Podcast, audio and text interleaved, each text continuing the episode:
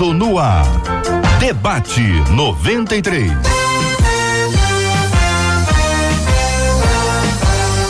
Realização 93 FM. Um oferecimento Pleno News. Notícias de verdade. Apresentação J.R. Vargas. Alô, meu irmão. Minha irmã. Aqui fala J.R. Vargas. Estamos de volta. Começando aqui mais uma super edição do nosso debate 93 de hoje, nessa quinta-feira, 13 de fevereiro de 2020.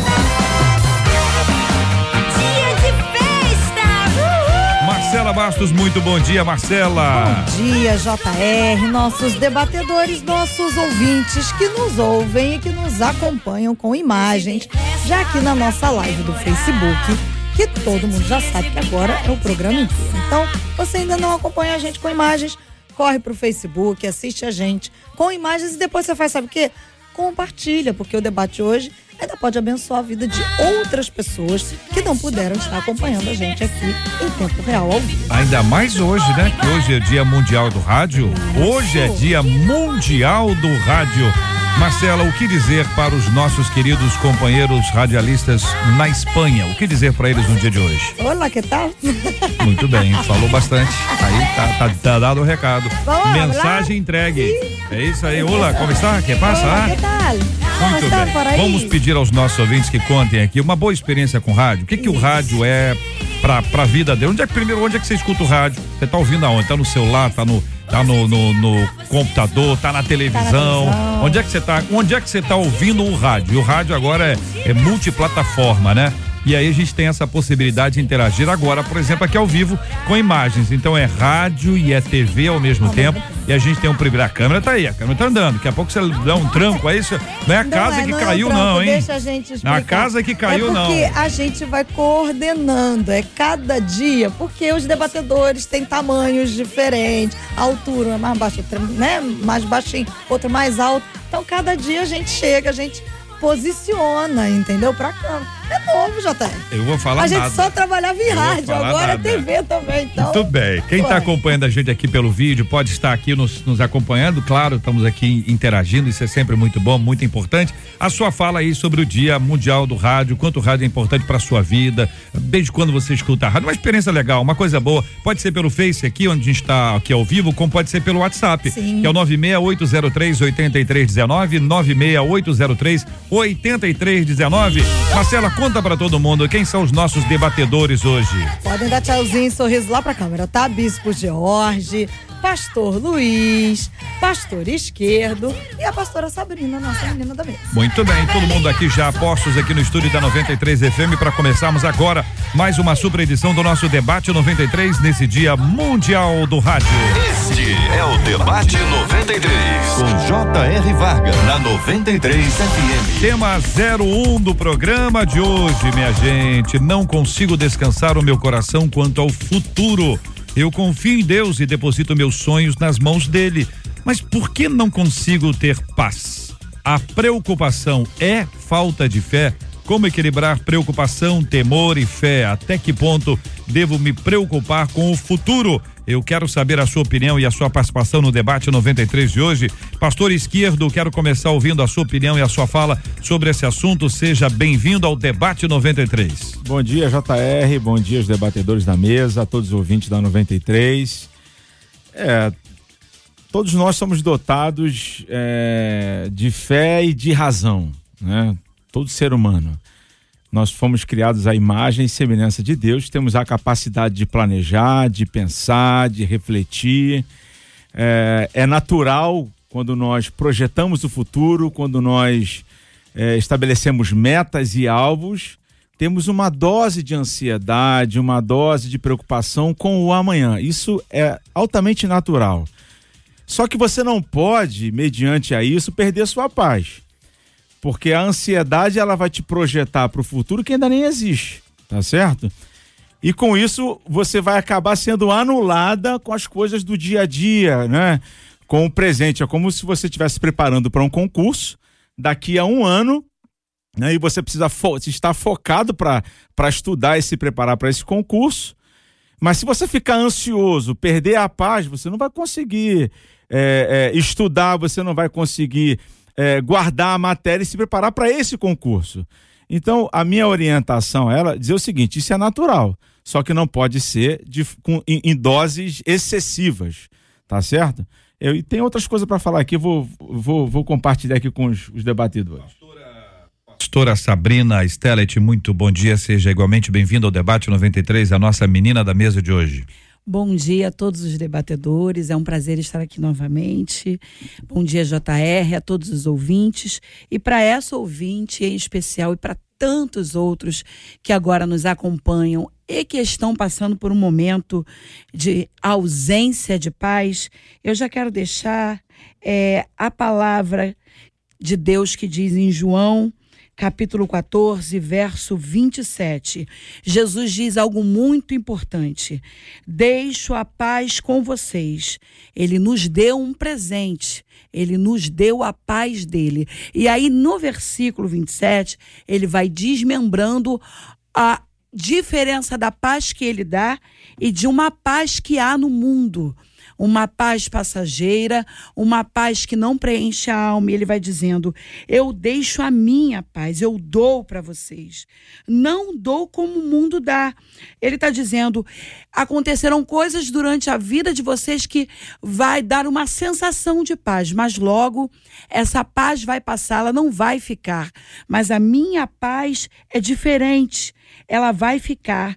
Eu acho lindo que ele finaliza assim: não perturbe, não se turbe o coração, né, de vocês, nem tenham medo, porque a minha paz ela é poderosa, suficiente para trazer é, alegria, contentamento, esperança e uma palavra que eu acredito que esteja faltando para essa ouvinte: confiança. Sabe por quê? Hum. Porque uma coisa é nós contarmos para Deus os nossos anseios, outra coisa é verdadeiramente entregar nas mãos dele e acreditar que ele vai fazer tudo o que estiver nas mãos dele para fazer. Pastor Luiz Antônio Vieira. Bom, bom dia. dia. Bom dia, JR. Bom dia, queridos ouvintes, colegas pastores, aqui a pastora, debatedores. Com muita alegria aqui estamos. Bom, são quatro questões que ela coloca aqui. Primeiro, não consigo descansar meu coração quanto ao futuro. Diante disso, encontramos em Jeremias 29, 11 porque sou eu que conheço os planos que tenho para vocês, diz o Senhor. Plano de fazê-los prosperar e não de lhes causar dano, plano de dar-lhes esperança e um futuro. Muito bem, porém, JR, ela diz aqui: confio em Deus e deposito meus sonhos nas mãos dele, mas não consigo ter paz. Então, essa leitura que eu fiz quase que não estaria dizendo nada para ela, porque ela está dizendo que confia nesse Deus que promete dar um futuro de paz e etc. A questão principal dela é, é a preocupação, né, que ela tem. Ela faz a pergunta: é falta de fé? Eu não creio que seja falta de fé. Agora existe fé em tamanhos variados. Talvez a fé esteja pequena, ou talvez a questão, como o pastor esquerdo disse muito bem aqui, ele realmente, que bom, pastor, que o senhor não continuou falando, porque senão não ia sobrar nada para nós, né? Que ele estava indo muito bem. A questão da ansiedade. Isso é natural e todos nós precisamos de uma dose de ansiedade como medo. O medo tem o seu momento positivo, né? Senão a gente corre risco de morte.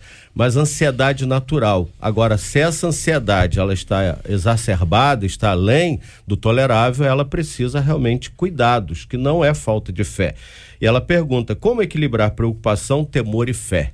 Aí realmente aos pés do Senhor, buscando a Deus e o médico, orientação médica, se essa ansiedade está patológica.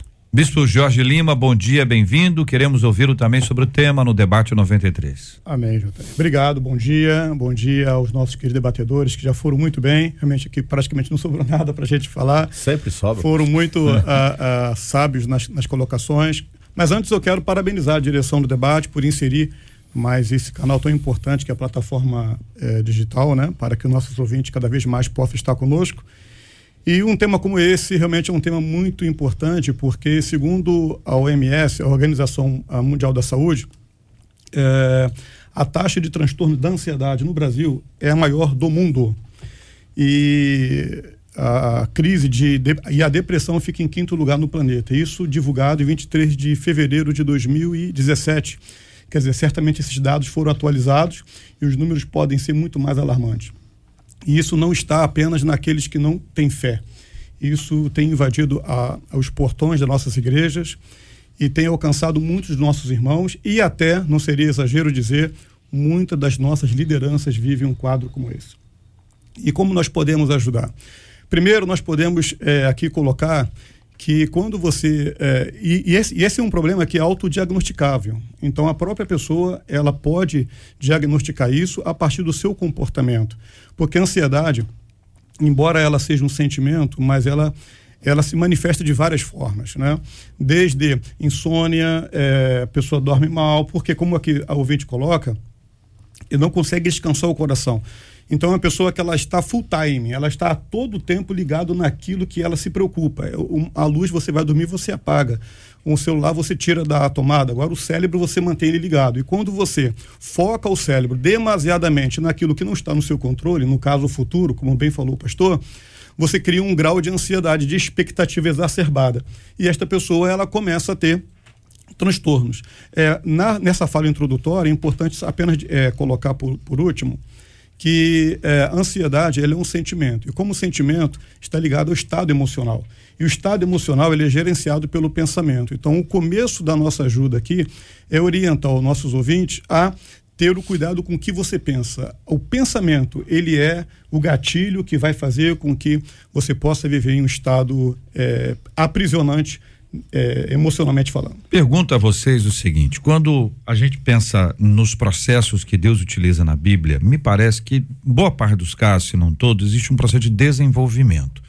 Por exemplo, Saulo de Tarso, até chegar a ser Paulo de Tarso, até chegar a ser o grande apóstolo Paulo, houve um tempo de crescimento, de desenvolvimento espiritual, de aprendizado, de amadurecimento que é um processo que levou tempo, não foi uma coisa instantânea. Deus poderia, poderia ter dado a Paulo a maturidade que Paulo teve nos últimos dias no primeiro dia. A conversão de pô, podia ter sido ali, absolutamente tudo. Mas ele passou, segundo os relatos bíblicos, um bom tempo se preparando ou sendo preparado para esse exercício de, de ministério. Estou dizendo isso porque uma pessoa pode começar a sentir a paz mas essa paz vai ter um processo de desenvolvimento, ela vai sendo pacificada em todas, em todas as esferas da, da sua vida, vai conseguir uh, ter uma paz na, na vida uh, em todos os momentos, mas pode não ser uma coisa instantânea. Veja, pode ser, pode não ser. O processo de desenvolvimento, de crescimento que gera para muita gente isso, olha, eu confio, eu entrego, mas eu não tenho paz. A gente poderia dizer, ainda Talvez falte um pouco mais, uma caminhada.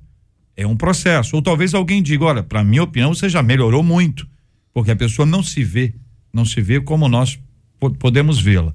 É possível tratar esse assunto à luz dessa perspectiva de desenvolvimento, de crescimento, de amadurecimento? É possível, JR. Eu, eu penso o seguinte: é, confiar plenamente em Deus naquilo que é que é do, daquilo que discerne para Deus realizar, tá certo? É o, é o que o teólogo Santo Agostinho tem uma frase dele, dele que diz o seguinte: você ore como se tudo dependesse de Deus e trabalhe como se tudo dependesse de você. Então, assim, faça a sua parte. Faça a sua parte e confie e tenha a paz de que Deus vai realizar a parte dele. É, eu acho que se você conseguir equilibrar isso, o JR, você consegue ter paz. Claro que isso é, é uma questão. A ansiedade vai vir, é, é, as demandas do dia a dia, enfim. Mas se você entender que você está fazendo a sua parte e confiar plenamente, eu digo plenamente, de que Deus é suficientemente capaz de realizar a parte dele, você consegue ter um certo equilíbrio aí. Uhum.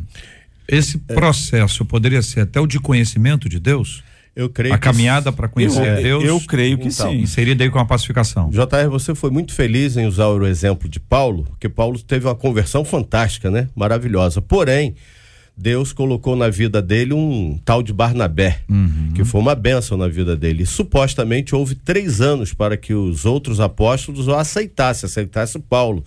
Barnabé foi como o fiador dele, o discipulador. Então, creio que todos nós, na caminhada da vida cristã e na vida do dia a dia, no nosso ambiente cristão, a gente usa discipulador. Mas no mundo secular, a gente pode usar o mentor. Precisamos de mentoria, alguém que possa estar nos mentoreando.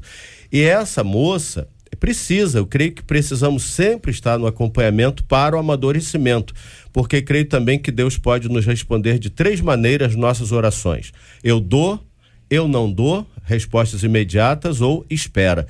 As- não é o momento certo, Deus sabe de todas as coisas. O povo de Israel também saiu do cativeiro egípcio e levou 40 anos para entrar na terra prometida, por quê? Porque precisava de um preparo, até uma purificação, outro povo, outra geração. Então Deus sabe o tempo. O importante é nós estarmos aí no, no, no, no Kairos e não no Cronos, é o tempo de Deus, aquilo que Pedro fala, né? Para que Deus, a seu tempo, no tempo de Deus. A gente não pode deixar a nossa ansiedade tomar conta do, da vontade de Deus. Eu gostaria aqui de deixar uma palavra para essa ouvinte, para tantos outros que estão nos escutando agora. E eu queria é, entrar por um viés aqui. Eu queria citar aqui, ontem, inclusive, na nossa igreja, a pregação, o tema da pregação foi sobre paz. Eu quero falar sobre Salmos de número 3. A gente vai falar de, de um personagem muito conhecido da Bíblia, que é Davi. Nesse momento do Salmos 3, Davi está fugindo do seu filho. Absalão, ele está enfrentando uma guerra interna. Por quê? Porque algo que se apresenta para ele para tirar a paz dele não é algo externo, não são inimigos dos quais ele está acostumado a militar. Agora é uma guerra de dentro da sua casa, algo que vem tirar uma a estabilidade emocional. Então entenda que a paz, a falta dela começa dentro da gente. Alguma coisa acontece, há um, um, um estopim, há algo que ah, acontece para nos tirar a paz.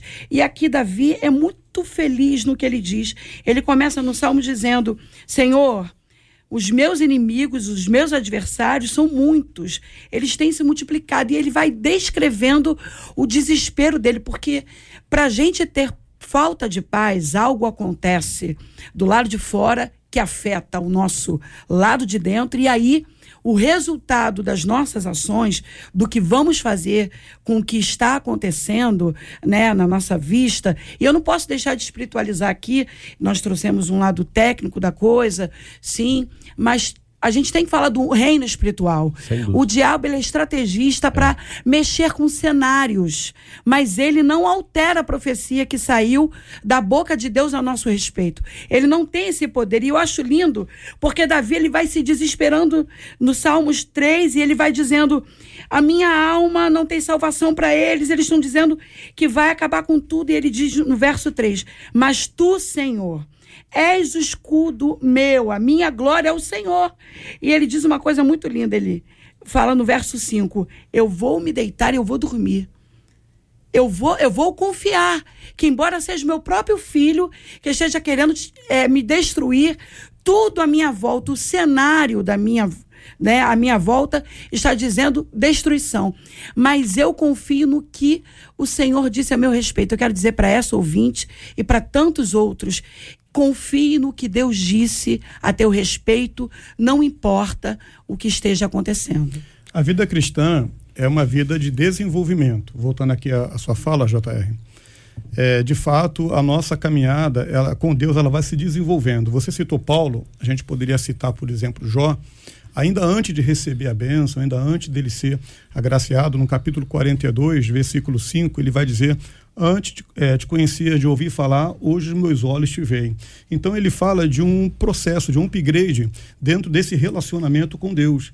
E eu não quero dizer que é ouvinte aqui, o ouvinte, ele não tem a maturidade, o conhecimento com Deus. Não é isso que a gente está dizendo. Uhum. Mas o que a gente está dizendo é que, de fato, um processo de aprofundamento na minha relação com Deus vai eliminando esses sentimentos que são malévolos, não só para a vida espiritual. Porque uma pessoa que está é, vivendo um transtorno de ansiedade, ela tem problemas espirituais, como bem disse a pastora. Mas ela também tem problemas físicos, relacionais, ou seja, em todas as áreas, isso vai criando uma devastação, uma destruição. E se a pessoa ela realmente não buscar, seja ajuda do pastor, seja ajuda de uma pessoa é, que tenha qualificações para auxiliá-la, ela vai entrar num quadro depressivo, porque a ansiedade é o degrau anterior para uma depressão. E nós sabemos muito bem onde isso vai, infelizmente, Eu uma coisa resultar. para os queridos irmãos. Eu tenho impressão que a maioria das pessoas, ela, elas ficam ansiosas quando assim, ela, por exemplo, elas estão com fome. Um exemplo, precisa de alguma coisa e não iniciou ainda. Porque o início de uma coisa já é sinal de que a coisa está sendo feita. Por exemplo, a casa está totalmente desarrumada. A pessoa, meu Deus do céu, eu não consigo, a casa está desarrumada. Quando ela começa a arrumar, ela começou a trabalhar a solução. Em termos, em termos práticos, assim, para a gente poder avaliar, a, a, o, a ansiedade quanto ao futuro que não chegou e que este futuro que a gente está imaginando poderá nem chegar do jeito que a gente está imaginando, que a gente cria umas fantasias, umas questões de, de medo e tudo mais, mas assim, o começo disso não seria a, a, o nosso encontro a sós com Deus. Eu estou chamando de a sós com Deus, é que você vai orar, você vai ler, ler a palavra, você vai ter intimidade com o Senhor para apresentar o quê? O seu futuro. Então, qual é o seu medo aqui? Qual o medo tá aqui que a, que a irmã aqui tem? Aí eu tenho medo de ficar desempregado. Eu tenho medo de ficar só. Eu tenho medo que não sei quem morra. Eu, eu tenho medo. Qual é o medo? Uhum. O que que tá aí?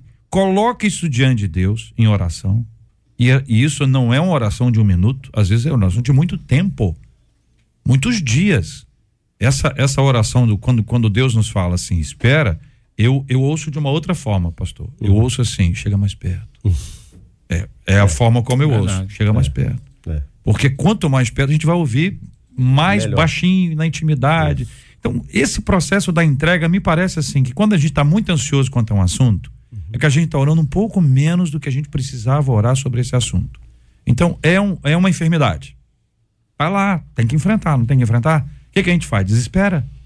Desespera não resolve. Pega essa enfermidade e coloca diante de Deus. Esse é o primeiro passo. O segundo passo, aí vão, vão tratar. Vai pro médico, vai não sei o que, mas sem a vida espiritual, acho que a gente está sujeito a todas essas enfermidades que são emocionais, que a gente acaba somatizando isso aí, ou não? É verdade, é, é aquilo que eu falei, JR, é você depositar totalmente a sua vida diante de Deus e fazer a sua parte. Fazer a sua parte. É, você citou aqui o apóstolo Paulo, ele, ele, ele diz na carta, né? Esquecendo-me das coisas que para trás ficam e olhando para as que estão diante de mim, prossigo para o alvo. É, você falou, Paulo foi experimentado, foi provado, adquiriu experiências, é, mas Paulo sabia onde ele, ele, ele tinha convicção do que ele queria, quem ele era, para onde ele ia, e eu acho que isso é que é importante, Paulo, o, o, o JR. A pessoa saber quem, é, quem ela é, as suas limitações, reconhecer as suas, as, suas, as suas fraquezas, fazer a sua parte, agora, e confiar ter intimidade de que Deus está no controle da sua vida. Eu, eu, eu acho que é aí que você consegue encontrar equilíbrio e paz diante das adversidades, porque você projeta, você planeja, mas até chegar no alvo, vão vir as prisões, como Paulo, vão vir açoites, vão vir perseguições, mas olha só, eu tenho um alvo, eu, eu tenho metas estabelecidas para minha vida, eu vou, eu vou atrás delas.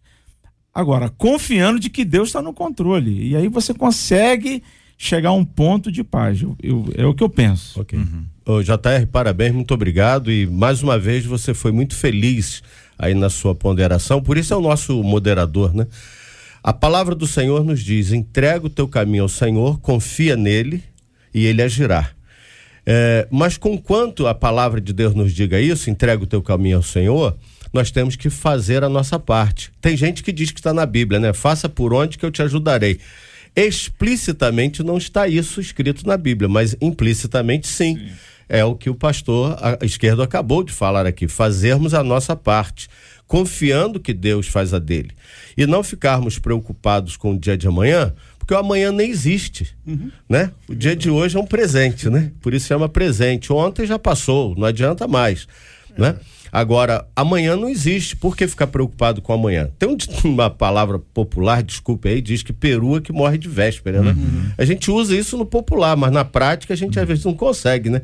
Por mais que a gente diga isso.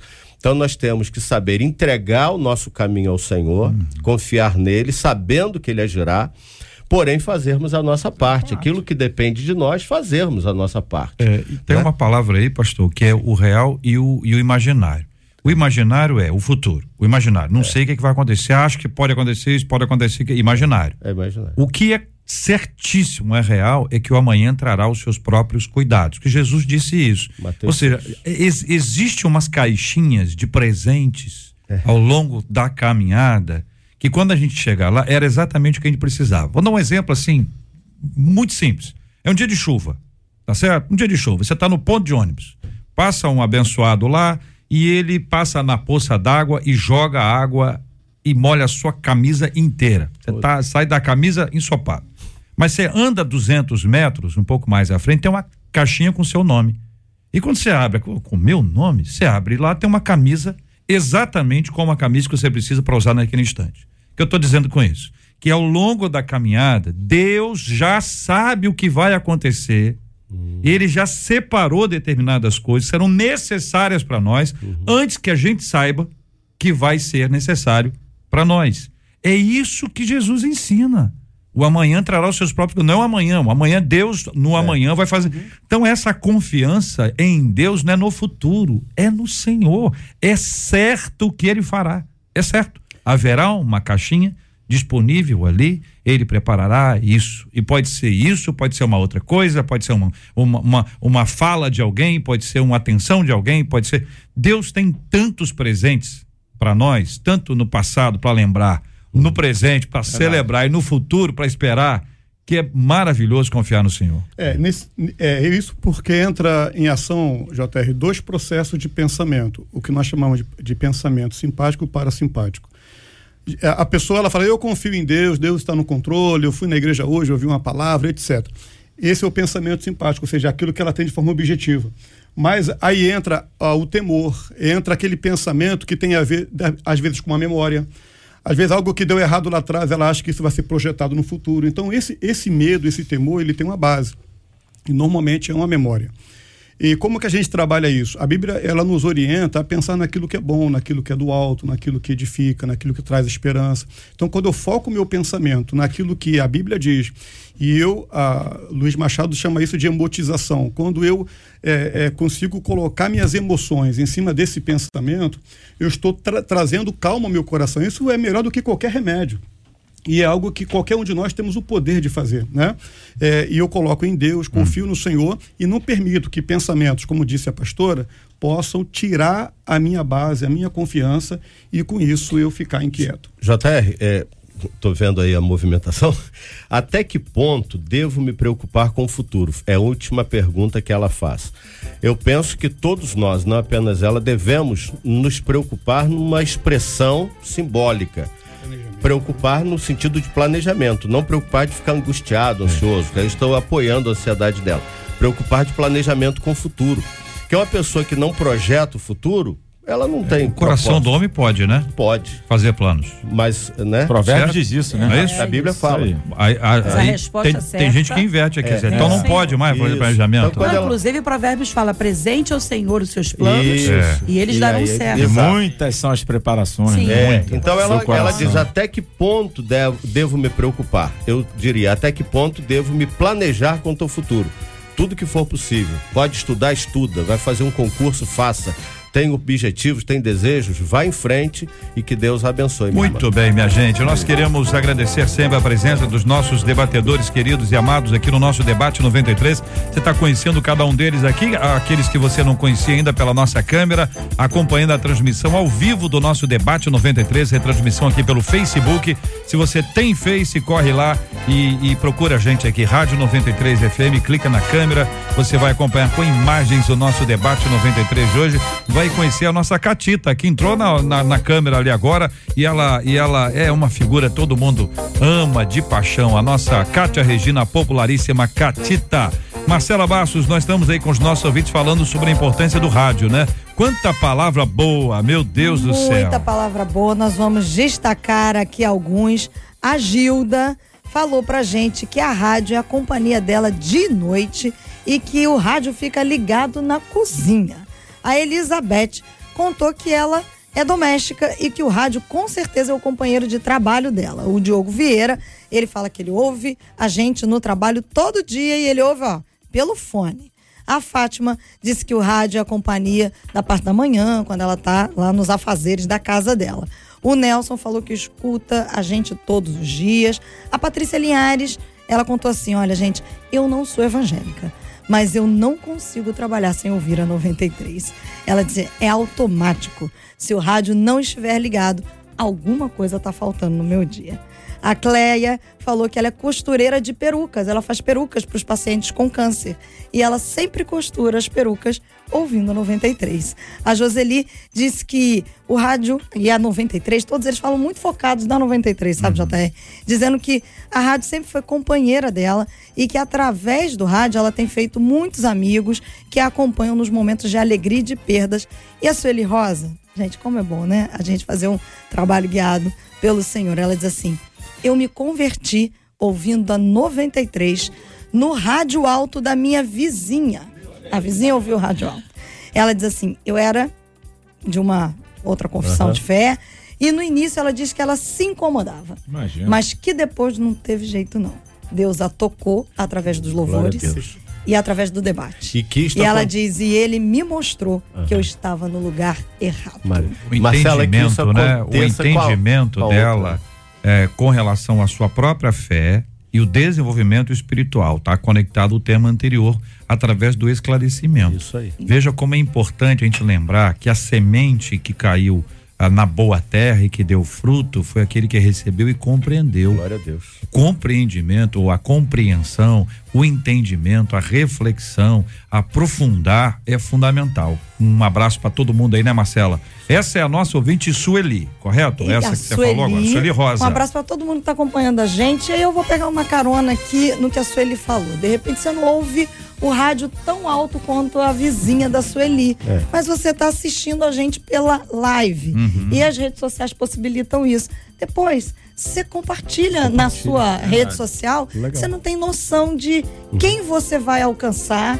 E é uma palavra que é liberada é e que entra e é transformada. Ouve então, compartilha, o que é benção a gente compartilha, Boa ideia. Né? Eu quero agradecer aqui os ouvintes que já começa a aparecer muita gente aqui compartilhando. A gente consegue observar aqui que Deus abençoe muita gente ainda, Marcela Bastos, comentando aqui sobre a, importância do rádio, né? A importância do rádio na, na, na, vida. Eu queria que depois você continuasse aí anotando e buscando aqui para a gente poder vocalizar esses queridos ouvintes com muito respeito, muita gratidão a Deus que o rádio só existe porque tem ouvinte. Exatamente. Só, e o rádio está multiplicado. Tá aqui porque tem gente aí do Está multiplicado. E é um grande instrumento para a proclamação da palavra do Senhor. Louvado seja o nome do nosso Deus e Pai. Muito bem, minha gente. Agora são 11 horas e 37 minutos no Rio. Estamos juntos no Debate 93. Um hospital lá no litoral de São Paulo está fazendo sucesso nas redes sociais ao distribuir as comidas para os pacientes com mensagens e desenhos especiais. Frases como que a paz do Senhor esteja com você, Jesus te ama, ei, psil, bom dia, sorria, são escritas nas tampas das marmitas. A iniciativa foi da chefe de nutrição do hospital e a ação começou com os copeiros levando bilhetes para os pacientes que aparentavam estar tristes. Todos os pacientes recebem de maneira muito positiva a atenção e o carinho que é oferecido a cada um a cada refeição. Quem já ficou internado sabe como é que isso é importante, né? Uma ex-paciente chegou a levar para casa as tampas dos potes com as mensagens quando ela recebeu alta. E aí a gente pergunta: como é que a gente desenvolve pequenas atitudes capazes de nos tornar ministros de vida diariamente na vida daqueles que nos rodeiam. Você ministrar a vida na vida da, da, das pessoas que estão à sua volta. Essa transformação começa por onde? E aí a gente cita 3 João 1, 2, que diz: Amado, desejo que te vá bem em todas as coisas e que tenhas saúde, assim como vai bem a tua alma. Bispo, Amém. vamos começar com o senhor. Amém. É, a gente percebe é, em exemplos como esse é, a importância da atitude que às vezes é individual. Às vezes é alguém que começa a fazer algo ali que parece assim que ninguém percebe, algo que parece que só ela que está fazendo de forma a, a, anônima e solitária. Mas o poder que isso tem, JR, para influenciar outras pessoas. Porque nós somos observados e quando, uma, por exemplo, no trânsito, né? É, a gente vive um tempo em que gentileza é, é, se torna algo cada vez mais raro. Alguém, quando é gentil com a gente, a gente fica até sensibilizado, buzina, agradece, porque geralmente isso não é tão comum. Então, pequenas atitudes, seja no trânsito, no trabalho, é, como esta aqui do exemplo do hospital, é, individualmente ela tem um, uma capacidade de influenciar outras pessoas. Né? É uma frase que é, diz: gentileza gera gentileza. Então, quando você faz isso no seu dia a dia, você traz isso para sua igreja, por exemplo, você é gentil com seus irmãos, você é gentil com seu vizinho, é muito importante um ambiente é, é, amistoso na vizinhança, então tudo isso é possível. E o exemplo aqui mostra o quanto isso pode influenciar, impactar a vida das pessoas. Para mim, a resposta dessa, desse tema maravilhoso é resumido numa palavra: amor. Uhum. Quando você tem amor dentro de você, você vai fazendo aquilo que o seu coração em Deus é a proposta que é maravilhosa, né?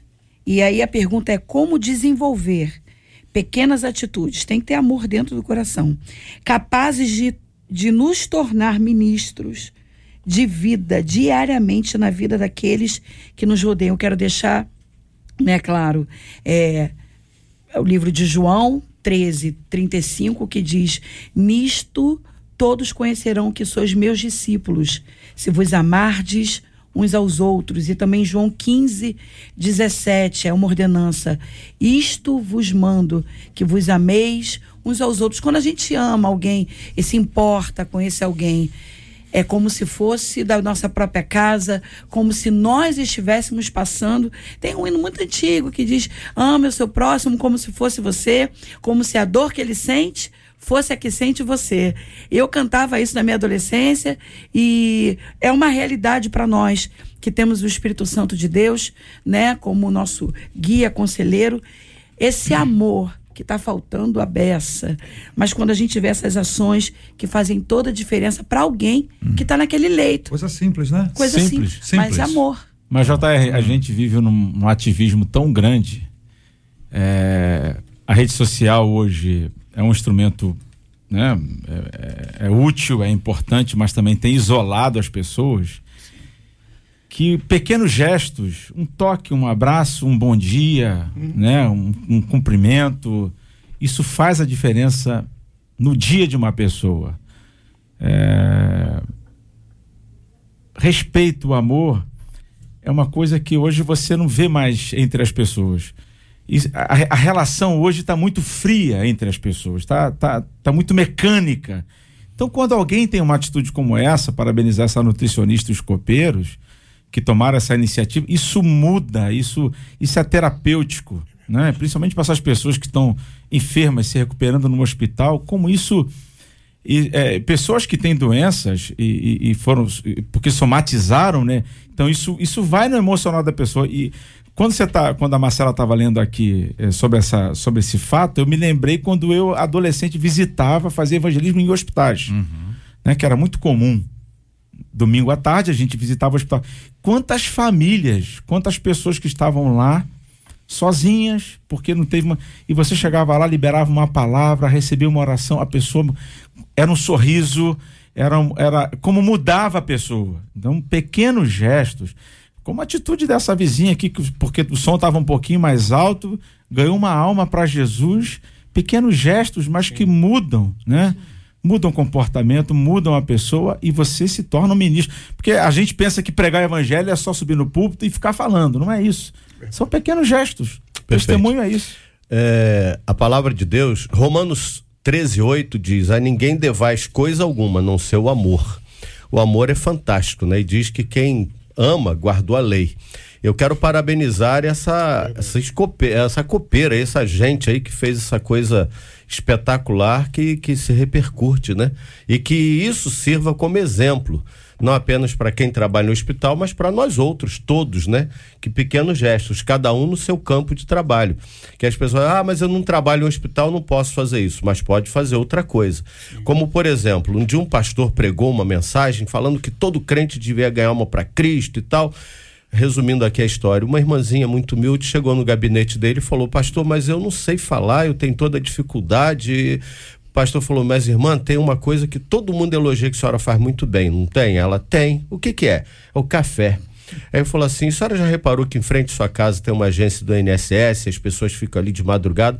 Por que, que a senhora não faz um cafezinho para aquelas pessoas? Ah, é, pastor, mas. O pastor, fica tranquilo, eu vou te dar o pó, o café, dou tudo. Aquela irmã fez isso, só que ela pôde fazer melhor. Ela foi no departamento de evangelismo, pegou folhetos e foi lá, deu cafezinho de madrugada aquelas pessoas e o folhetim. Todo dia ela fez isso. No domingo a igreja estava cheia de pessoas que receberam. O pastor pregou, fez o apelo, várias pessoas se converteram. Foi o pastor que levou aquelas pessoas a Cristo? Não, foi ela. Sim. Então são gestos, atitudes é, que a gente perfeito. pode descobrir. Perfeito. Deus abençoe o café. Que café abençoado, né? É? Café. É Igual daqui, da nossa irmãzinha também. É Me salvou. É, não, não, é. Não, dá, um, dá uma ligada, né? É. Veja, quando a gente pensa nessas possibilidades aqui, e esse, esse assunto começa aqui com uma com bilhetes, ele, ele foi ampliado. Eu já vi muitas vezes é, é, atletas ou artistas que gravam mensagem para uma pessoa que está no hospital. Isso ou que vai ao hospital. É, Tem vai. times de futebol que fazem isso regularmente. Vai um parte do time e vai lá e, e leva uma alegria, às vezes uma camiseta e tal. É. E, e, existem é, de, determinadas enfermidades que a pessoa fica impedida de sair do hospital por muito tempo. É. Então o paciente está ali muito tempo. Mora lá. Mas além do paciente, tem os pais do paciente. Sim. É a família que está ali envolvida que acaba também inserida no contexto de precisar de apoio e, e de, de, de, suporte. Pode ser que tenha alguém que você conheça que a pessoa está num processo de, de tem alguém da família que está lá e a casa precisa de uma ajuda. Às é. vezes o café aí é. é. o bolo. É isso aí. Né? É o almoço. É, é, é alguém para ajudar a arrumar a casa. Vai lavar lá a é. louça daquela Isso irmãzinha. é possível, JR, quando a gente deixa de fazer aquilo que é a nossa obrigação. A minha obrigação é fazer isso. Minha obrigação é estar aqui e atender e abrir a porta, servir o café. A minha obrigação é quando a gente sai do campo da nossa obrigação e começamos a nos doar, a abrir um pouco uh, é, mão do nosso tempo para poder olhar quem está ao nosso lado. E isso não só tem um efeito, como bem disse o pastor esquerdo, é terapêutico na pessoa que recebe, como tem em você que Verdade. dá. E você, você é tão abençoado, ou às vezes você é mais abençoado. A pastora falou sobre o amor. Quando você emana o amor para alguém, não só aquela pessoa está sendo contagiada, abençoada, mas você também está sendo. Quando você sai de manhã, dá bom dia para alguém, uhum. aquela pessoa está sendo impactada, mas o seu dia também está sendo bom. Então, quando a gente sai da nossa zona de conforto, da nossa, do nosso comodismo, do nosso, da, da nossa vida tão é, egoísta, né? Para poder é, fazer que seja um gesto simples para o outro, o outro está sendo alcançado e você também está sendo. Eu me lembrei de uma história de um camarada me contando que ele estava em Brasília especificamente e ele estava enfermo e o pastor foi visitá-lo. E quando o pastor chegou lá, descobriu que ele morava sozinho e que estava próximo à hora do almoço e que ele, o pastor deu uma olhadinha lá, você não vai comer nada? Não, pastor, não sei, estou meio desanimado, tá doente, coitado, né? uhum. né? Aí diz ele que o pastor foi lá, falou, posso é, arrumar aqui o seu almoço? O que, que você tem aqui? Eu tenho miojo. Ah, tá ótimo então. Aí o pastor foi lá e preparou o mais delicioso miojo que esse irmão já experimentou na que vida. Bacana. É isso aí. Três minutos. Pronto. Até eu faço. Entendeu? Miojinho tranquilo. Aquele miojo, porque era aquilo que ele precisava naquela hora. É isso que faz a diferença. Então, esse hospital do litoral de São Paulo está criando esse tipo de, de dinâmica que promove isso. E vale aqui a lembrança, como a Marcela trouxe, terceira João, ah, amado desejo que te vá bem em todas as coisas e tenha saúde, assim como bem vai a tua alma. Que Amém. a sua palavra seja de alegria, de paz, de saúde para quem está precisando e passando por um perrengue, como a gente costuma dizer aqui no Rio.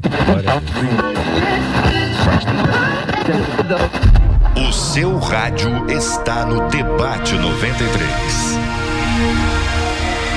Olha, o uso intensivo de celulares e de redes sociais está associado a um aumento dos problemas mentais, comportamentos de automutilação e suicídio entre os jovens. Segundo um estudo canadense que mostra que o fenômeno afeta mais aí as garotas.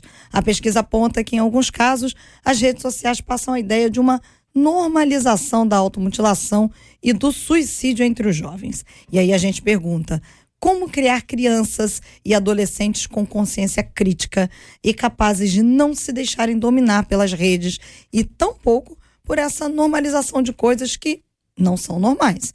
E a gente cita Romanos 12, 2 na versão NTLH que diz: Não vivam como vivem as pessoas deste mundo, mas deixem que Deus os transforme por meio de uma completa mudança da mente de vocês. Assim, vocês conhecerão a vontade de Deus, isto é, aquilo que é bom, perfeito e agradável a Ele. Pastor Esquerdo, a gente começa com o senhor. É, a primeira coisa que você tem que fazer, é, você tá, a gente está falando aqui com adolescentes ou crianças, você pai é controlar o acesso do seu filho à rede social. É a, é, é a primeira coisa a ser feita. Hoje existem aplicativos que você consegue observar tudo o que o seu filho acessa, absolutamente tudo, o horário, o que, que ele está acessando. Primeira coisa é fiscalizar. Porque hoje, para você. Existem pais que estão dando celular para filho de 5, 6, 7, 8 anos para ter paz, para poder fazer algumas coisas. Não, toma aí. Vai, vai assistindo aí, me deixa em paz. E aí, o filho vai crescendo com essa cultura e realmente teve aquela história da baleia, de de, de, de automutilação, e isso aconteceu no Brasil e algumas partes do mundo. Agora tem uma. Pode não tem outra palavra, uma idiotice agora de uma rasteira é. que já teve é, é, é, até, até morte Ceifou de. Ceifou uma criança, é. menina agora. Ceifou uma menina de mais 16 anos, mais uma menina. Porque isso, isso em rede social passa a ser o comum realmente na cabeça. O que, que eu fiz? Quando eu vi aquele vídeo, eu chamei meus filhos e falei: olha isso aqui. Você não cai nessa. E se eu souber que você está fazendo, eu vou fazer em você. Ainda porque a gente tem que estar, tá, o pai tem que estar tá antenado em tudo. Então, o primeiro controle é fiscalizar o que, que seu filho está fazendo, o que, que ele está assistindo e conversar, conversar, conscientizar. Eu, porque não existe outro meio, na minha opinião. Eu quero, inclusive, aproveitar a oportunidade aqui, JR, pastores, é, parabenizar a minha ovelha Silvia, por exemplo, que ela não deixa sua netinha que ela cria é, ir para a escola com o celular. Aí ela que monitora, ela, a menina tem o celular, mas ela é quem fica ali o tempo todo a, a, cuidando. E nós precisamos voltar à socialização de nossas crianças. Não sou da área de educação, de escola, especificamente, mas eu penso, não sei se é assim, que o aluno chegou na escola deveria deixar o celular lá num, num local específico para ter aquela recreação, ter aquele ambiente. Quando eu era garoto, íamos pro, pro Você não usava não, o celular no, no... Ah, não, quando eu era criança eu não gostava de celular, não. Entendi. É, os meus colegas tinham, mas eu não quis ter, não. Sei como é que é. Fui ter... então, sabe como é que é, né? Então, aquele tempo, né? Das brincadeiras, ah, daquela socialização, é, dos piques bandeirinha, aquelas brincadeiras. Tem isso ainda, gente. Tem de outra maneira. Mas tem, tem de outra maneira. Não, outras brincadeiras. Tem, tem brincadeiras brinca... atualizadas, né? É verdade. Então eu penso que, que tem que voltar esse ambiente de relacionamento. E o celular é um avanço, e hum. a uhum. internet é um avanço. A gente não pode abrir mão disso. Olha, mas isso precisa social, ser bem cuidado. Vou fazer aqui um parêntese aqui é um dos mais extraordinários instrumentos para a proclamação do evangelho. É verdade. Não podemos subestimar isso. De jeito nenhum. Recentemente houve um evento é. em São Paulo e em Brasília que a multiplicação foi uma coisa extraordinária. Foi. Nós já vimos eleições sendo ganhas nos Estados Unidos e no Brasil com uma forte influência Sim. De rede social. Mas é. voltando aqui ao evangelho, uhum é de uma capacidade de multiplicação, de baixíssimo custo uhum. e grande re resultado, a gente precisa, assim, reconhecer e agradecer a Deus. O outro lado é, é, é tudo na vida em excesso. Deus nos dá a bênção em uma determinada área.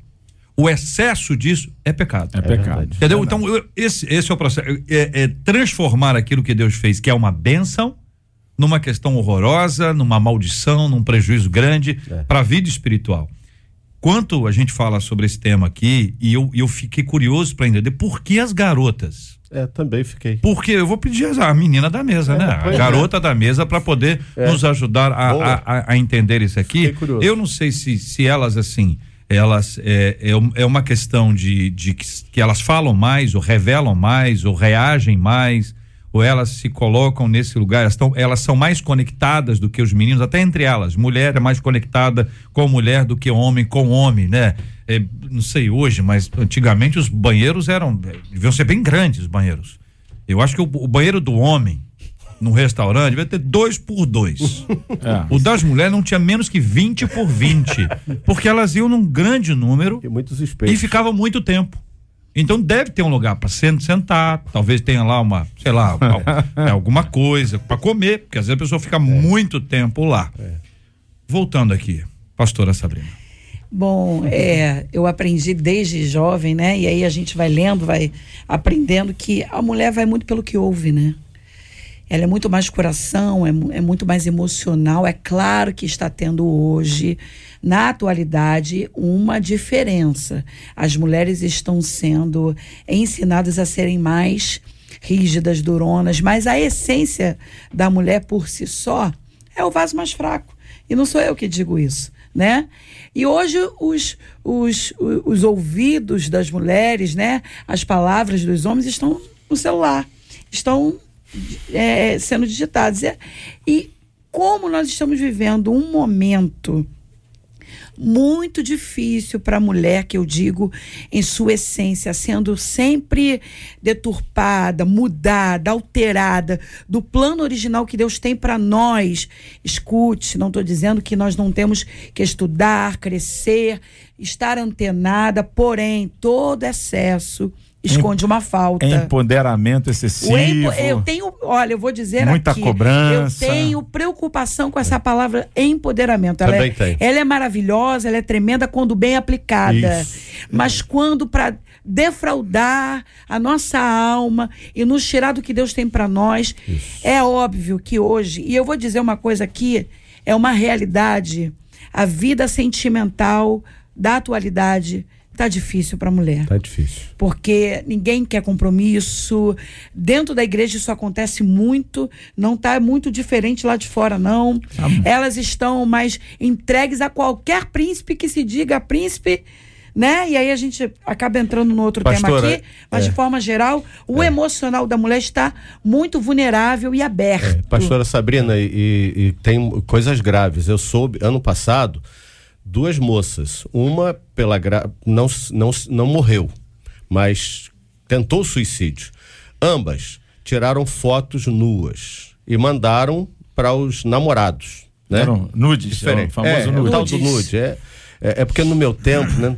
Então, é, uma é, tomou lá remédio lá e ficou mal, não morreu, mas a outra morreu. Por quê? Porque os sujeitos, eles espalharam aquilo. Sim. Quer dizer, eu não sei até que ponto os meninos também mandam esse nude. E não sei até que ponto isso acontece. de- Mas os garotos talvez tenham uma estrutura diferente que não cometam É suicídio. porque é o tal Mas do a machismo. menina. não Pro sei. garoto é onda, né? Ele É tá- onda. é onda e tal, é, machão. o pegador, é o machão. Pra, pra, pra menina é uma vergonha, né? É escândalo, um né? escândalo. E ainda hoje Pais. é assim, dessa maneira. Vale acabou cometendo suicídio. Vale a pena a gente buscar, então, é, proteger as nossas meninas de alguma forma desse tipo de prática. E aqui, quando fala de normalização, é porque a coisa se repete. E se repete, se repete, que a, a pessoa acaba acostumando com aquilo ali. O mundo que a gente vive aqui, vocês, vocês quatro são bem jovens, com exceção, naturalmente, daquele que diz que no meu tempo. Todo mundo começa com a expressão no meu tempo. Ele não é desse tempo.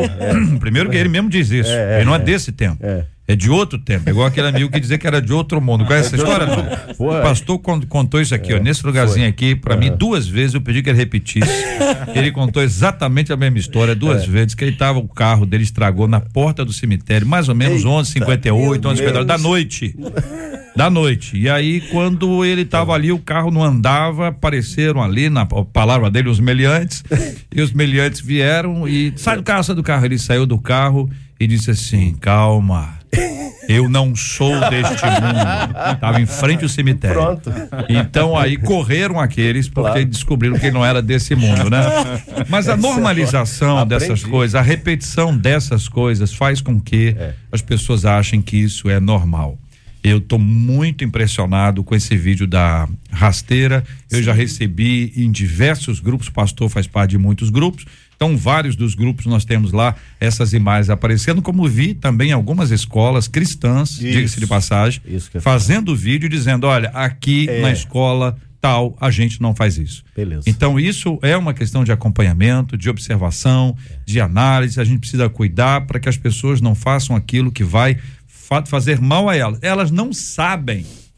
Elas não sabem que fará mal a elas. Parece só uma onda. E o detalhe é o seguinte: não basta brincar, tem que filmar. Tem que filmar. Não basta brincar e filmar, tem que publicar. Aí, e aí você tem um problema que é lá da outra ponta. É, é o Por que futuro. publicar tanto? Qual é a minha carência para que eu receba é, views, que eu receba likes? Por quê? Por que, que eu preciso disso? A gente vive num tempo é, dessa busca constante. Mas apenas eu queria ponderar aqui, além do que já foi dito, que quando a gente quebra princípios criados por Deus, a gente tem esse tipo de transtornos. Por exemplo, Gênesis 1, 26, é, o Senhor vai dizer, o Deus Adonai, criamos um homem na nossa imagem, segundo a nossa semelhança, e a continuação do texto vai dizer, domine. Então, o homem foi criado para dominar a circunstância, o homem foi é, criado para dominar situações. Tudo aquilo em que eu me permito ser dominado, automaticamente vai criar situações como estas, já relatadas aqui, seja rede social, seja o que for, bem disse o pastor, a questão da disciplina, o controle. A gente vive num tempo em que esse tipo de palavra tem uma outra conotação, É. né? Pessoas é, é, distorcem o termo, mas está correto. Temos que acompanhar, temos que controlar, porque essa garotada precisa realmente de pessoas que os amem e o possam acompanhar. Muito obrigado aos nossos queridos debatedores. Começo agradecendo o pastor Jorge Lima. Obrigado, pastor. Um abraço. Eu agradeço o convite, agradeço o carinho, agradeço a oportunidade, temas tão relevantes, uma mesa tão é, proveitosa como essa. Manda aqui um abraço para minha querida amiga, a cantora Georgette Rocha, um beijo no coração, pastor Mauro da Assembleia de Deus Rio da Prata e a todos da Adorai. Pastora Sabrina Stellet, muito obrigado. Deus abençoe sempre. Obrigada a vocês. Eu quero aqui, inclusive, estender um convite para domingo agora, que eu estou completando mais um ano de vida. Opa. 45 anos, Jesus. Mas vamos ter um culto em ações de graças lá na ICDC, que fica em São João de Meriti. Rua Maestro Benedito de Mourão 41, às 18 horas e às 9 horas. Se você quiser me dar um abraço, eu vou ficar muito feliz. Quero agradecer a oportunidade de dizer para todo mundo que ouviu esse último tema agora: não exponha sua vida nas redes sociais. Vou perguntar uma coisa, irmã, já que nós não estamos nas redes, né? Podemos. Ah, então estamos na rede, né? estamos. Eu ia perguntar se o pessoal, depois do culto, vai cumprimentar em pé ou o pessoal vai cumprimentar sentado. se vai ter mesa? Vai ter? Vai ter, vai ter Vai ter- mesa. Muito bem, é só vai uma ter informação. bolo. É só uma informação, porque eu sei que eu- o povo quer saber. O povo quer saber. Se cumprimenta em pé, que vai embora rápido. Não, Se senta, porque vai senta. ter alguma coisa. Vai ter, vai Essa é a ter, diferença. vai agora? ter. Tem é um manto como a né? história do café. É o café medroso, é o café corajoso. Corajoso. O corajoso ele é Não, eu puro. do medroso. O medroso é que vai acompanhado de um bolinho. Ah, tá, então É. medroso. Medroso. Vai ter Então, bolo, vai ter olha, guaraná. Coisa, hein? Vai ter que ir pro culto. Porque que vai ter uma culto. Senha. Pra comer o bolo Isso. tem uma senha. É, que tava no após culto. o culto, pastor. Muito bem. Parabéns, pastor, antecipadamente. Que Deus abençoe Obrigada. muito cada vez mais em nome de Jesus. Muito obrigado, pastor Luiz Antônio Vieira. Que alegria estar aqui mais uma vez com a Marcela, com o JR, todos da rádio, uma alegria muito grande. Quero mandar um abraço para o meu eh, tenente Marco Siqueira, que está com seus companheiros também lá no DPO de Mauá, entrada de Mauá. Os militares ali cuidando da gente. Deus abençoe a todos. Amanhã, dia 14 de fevereiro, a primeira igreja batista em Piabetá, igreja a qual sou pastor há 30 anos, completa 75 anos. Então amanhã eu estarei fazendo 75 anos. Parabéns, o senhor está muito bem. O senhor Um tá muito parabéns bem. a todos, um abraço a todos os membros da primeira igreja. Muito obrigado também, pastor Esquerdo. Forte abraço, meu irmão. Forte abraço, JR, obrigado. Agradecer aqui a- ao nosso senador Harold Oliveira pela oportunidade. Mandar um abraço aqui para Marcela, obrigado. E JR, é você, parabenizando a todos os radialistas, né, do nosso Brasil. Parabéns a todos. Lembrando que estamos aqui na 93, sempre 10 e 30 da noite com resenha no rádio. Maravilha. Marcela Bastos, vamos agradecendo os nossos ouvintes. Temos mais comentários. É, mas vamos, vamos, vamos para os Parabéns. comentários. Vamos para um parabéns primeiro, então. Parabéns primeiro. Boa ideia. Pastora Ana Paula Guedes, que é da Igreja Baluarte, Nova Iguaçu, quem mandou pra gente foi a Amanda. Pastor Ivonete Paiva, da comunidade evangélica Família em Cristo, ali em Caxias. A missionária Gilda, que é a esposa do pastor Adílio Costa. Eles são da Assembleia de Deus Central de Nova Jersey. E a Marcilene, que é a esposa do pastor Henrique, da Igreja Pentecostal Gerando Vida no Complexo do Alemão. Muito bem. E vamos aqui na continuação dos nossos ouvintes. A Maria Ivone contou que ela se converteu em 2015 e desde então ela ouve a 93, aprendeu, ela diz, e continua aprendendo muito e chama que é uma renovação de vida a cada dia. A Ana diz que escuta a rádio desde que ela tinha 10 anos. Só que em 2000 ela se converteu e descobriu a 93 em um supermercado. E até hoje ela continua ligadinha na 93. A Marlene disse: Olha, a 93 FM é um bálsamo para minha vida. A Eni disse que é diarista e ouve todos os dias, ama o debate, fica triste quando não consegue ouvir. A Aparecida contou que ouve a gente enquanto trabalha. A Márcia disse que todo dia ela tá ligadinha no rádio, ela coloca no quarto, na sala, na cozinha, para não perder nenhum detalhe do que tá acontecendo aqui na 93. A Enedina falou que quando ela aceitou Jesus, ela estava procurando uma rádio e aí encontrou a 93, ficou muito mais feliz, falou que se sentiu acolhida e abraçada. O Marcone, que é motorista de aplicativo, diz que sempre escuta aqui, né, os louvores, as pregações e que essa semana uma paciente, uma paciente, uma passageira chorou enquanto ouvia a rádio, agradeceu e disse que a palavra mudou o dia dela. E no, no Facebook, uma das nossas ouvintes, chamada Osana JR, ela disse assim: que a cada dia ela tem tido mais certeza de que o debate 93 é guiado pelo Espírito Santo, porque ela disse que cada tema que entra, ela fala que é uma resposta de oração para ela. Então, Osana, eu quero falar para você e para todos os ouvintes que estão nos acompanhando, seja ouvindo ou nos vendo, saibam, o debate 93 é feito debaixo de muita oração. Quando a gente vai convidar os nossos debatedores, nós oramos para que venham aqueles debatedores no dia certo, porque Deus tem os planos dele. O dia, os debatedores corretos, cada tema. Antes de entrar no ar, JR ora aqui junto com os debatedores. Então, tudo que é feito aqui é debaixo de muita oração, porque para a gente não deixar que entre, porque para nós pode cair na, naquela coisa, na armadilha do trabalho. Mas para nós é mais do que trabalho, é extensão do ministério. E aí, juntando e terminando na questão do segundo tema, lembre, faça tudo o que você tiver para fazer debaixo de oração. Entre no seu trabalho em oração. Pode ser como copeira de um hospital, pode ser como motorista de um aplicativo. Todo mundo que você tiver contato é um alvo da graça de Deus e Deus quer usar você assim como tem usado a gente, por misericórdia. Muito bem, estamos então hoje celebrando e agradecendo a Deus pela bênção do rádio. É o Dia Mundial do Rádio. Queremos homenagear todos os nossos colegas de outras emissoras também, radialistas que têm trabalhado eh, com muito afinco ao longo de muitos anos aí. Quero homenagear aqui o nosso querido Gilberto Ribeiro, que vai entrar agora, o nosso patriarca, porque não é, não é para qualquer um ter o privilégio de trabalhar com o patriarca. Porque afinal de contas, esse esse esse jovem, esse jovem comunicador, patriarca, já faz isso há muitos anos, né? E isso é motivo de gratidão que nós temos aqui por tudo que Deus tem feito no rádio e através do rádio. O rádio para mim é muito importante. Eu quando era bebezinho no berço chorando, eu me acalmava, eu era acalmado quando a mãe colocava ali o radinho para que eu ouvisse a voz dos comunicadores. Eu já ouvi o Gilberto Ribeiro. Exatamente essa. Tá vendo, Gilberto? Nem falei, tá? Dessa vez não fui eu, não. Dessa vez eu sou inocente. Eu só disse, é, ele mesmo tal.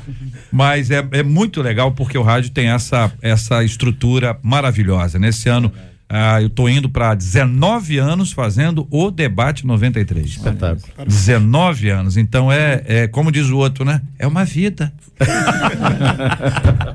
Eu gosto quando a pessoa fala Você é daquele 19 anos, não são 19 dias, nem 19 Não. meses? Claro que não, são 19 anos. São.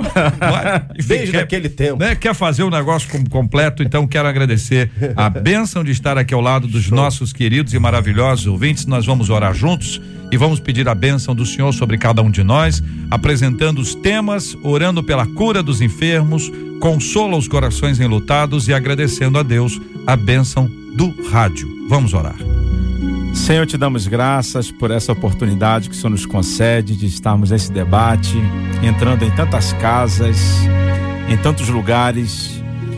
Esse tema que foi comentado, debatido, Senhor, que possa alcançar os corações, possa que o Teu Espírito Santo possa tirar as dúvidas, esclarecer, trazer paz, trazer esperança, renovar as forças, sabendo que o Senhor é quem prepara o futuro. Colocamos nas tuas mãos a pastora Ana Paula, a missionária Gilda, a pastora Ivonete, irmã Marcelene, todos que estão aniversariando hoje, que essa data se multiplique por muitos e muitos anos, que o Senhor tenha a direção dessas vidas, ó Pai te louvamos pelo rádio, Senhor. Quantos testemunhos ouvimos aqui de pessoas que foram alcançadas, Senhor, através das ondas do rádio, através do louvor, através do debate, através de uma palavra liberada. Porque a tua palavra é viva e é eficaz. Pedimos uma bênção especial, Senhor, para todos os radialistas, Senhor, pela vida do senador Harold, da Evelise de Oliveira. Assim nós te rendemos graças e louvores. No nome de Jesus. Amém e amém. Deus te abençoe. Você acabou de ouvir Debate 93.